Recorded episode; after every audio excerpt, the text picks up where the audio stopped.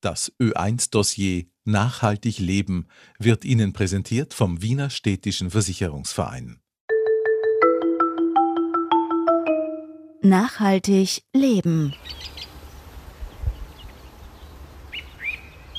Das blitzblank geputzte Apfelbäumchen beim Reichen im 19. Bezirk wird sicher nicht das Klima retten, wann die Menschen sitzen bei der Südosttangenten und eigentlich an den Traktor da sticken. Es ist ein drastisches Bild, das Hedi Spanner da zeichnet. Der sorgsam gehegte und gepflegte Apfelbaum im Wiener Villengarten versus einer Wohnung direkt an der Verkehrshölle. Die beiden Welten veranschaulichen, dass Klimaschutz auch etwas mit Verteilungsgerechtigkeit zu tun hat. Können die einen beim offenen Fenster tief Luft holen, müssen die anderen vor den Abgasen flüchten. Das macht unzufrieden und verursacht gesellschaftliche Risse. Denn wenn sich nur Reiche den gesunden Grünraum leisten können, dann ist gesellschaftlich etwas schiefgelaufen. Klimaschutz braucht alle Menschen, sagt Hedi Spanner. Es wird anders nicht funktionieren. Ich muss die Leute ins Boot holen. Hedi Spanner ist Vertreterin der Plattform Sichtbar werden die 2011 von Menschen mit Armuts-, Ausgrenzungs- und Diskriminierungserfahrungen aus ganz Österreich gegründet wurde.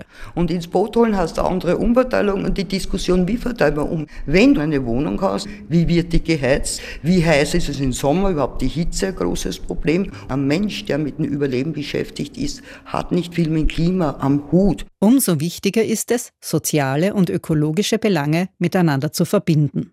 Mitte November richtete die Armutskonferenz, das ist ein Zusammenschluss verschiedener Sozialinitiativen, gemeinsam mit dem Ökobüro einen Schwerpunkttag zum Thema Von allem genug, von nichts zu viel aus.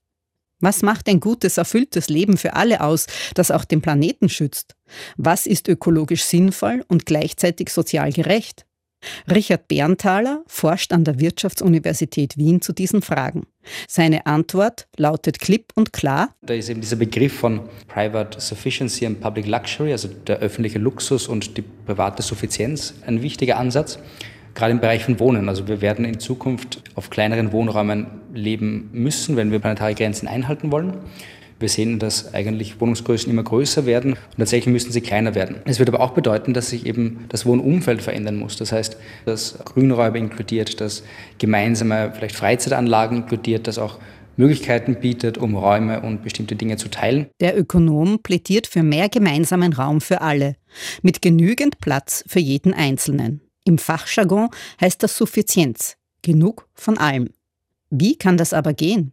Dass eben nicht diejenigen, die an der Ausfallsstraße leben müssen, die negativen Folgen von denjenigen ausbaden, die sie verursachen, so Richard Berntaler. Ich glaube, dass genau die Herausforderung darin besteht, diese zwei Dinge zusammenzudenken. Eine Krise, die sehr viel auch mit Ungleichheit zu tun hat, mit Ungleichverteilung, eben eine Krise, in der die reichsten Menschen übermäßig viel Ressourcen verbrauchen und auch den Klimawandel antreiben während jene Menschen, die weniger sozioökonomische Ressourcen haben, am stärksten betroffen sind und gleichzeitig auch eben die wenigsten Ressourcen haben, um sich davor zu schützen. Zwischen zu viel im Leben gegenüber zu wenig für das gute Leben liegt eine neutrale Zone, eine Pufferzone, in der sich der Energie- und Ressourcenverbrauch mit den Ansprüchen die Waage hält.